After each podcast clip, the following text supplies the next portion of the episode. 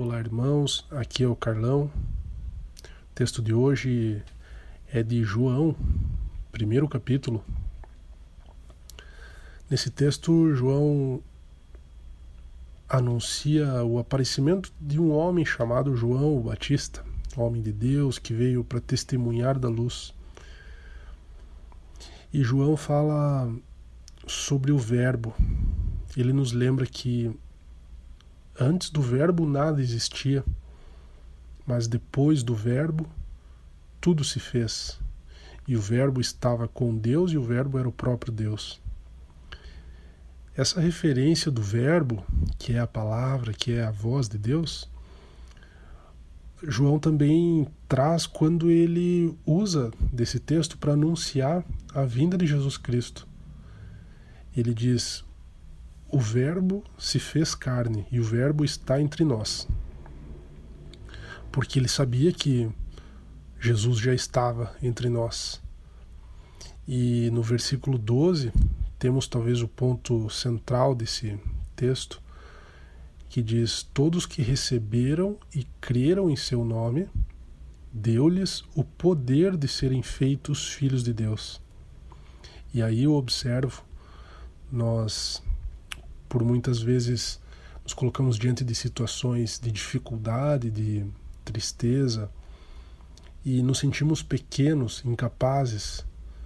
Mas quando lemos esse versículo, então a gente pode olhar ao lado, contemplar a magnitude do reino de Deus e encher o nosso peito de orgulho e dizer sim, nós somos filhos do Criador.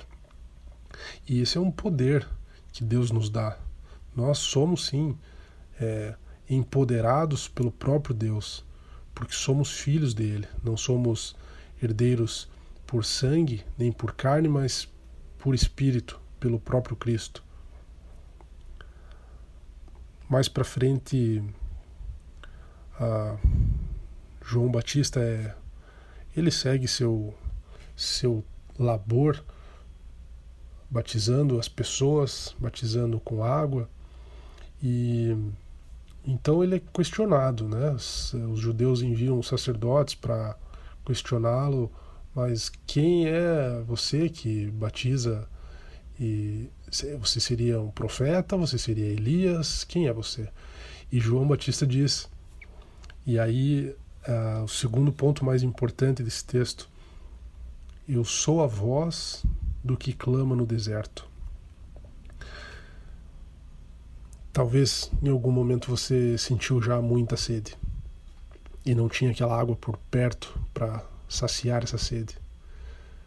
E aí você imagina aquele barulhinho da água escorrendo, enchendo um copo. Isso chega a salivar porque você sabe que está próximo de saciar essa sede. É nessa certeza é aí que João Batista fala: Eu sou a voz do que clama no deserto. Porque é uma voz de ansiedade, de desespero, mas de certeza da esperança. E João Batista ele ele espera, mas ele espera na certeza. Ele espera trabalhando, ele espera anunciando e batizando em nome de Deus, porque ele sabe que essa sede será saciada. E é nessa certeza que eu me despeço.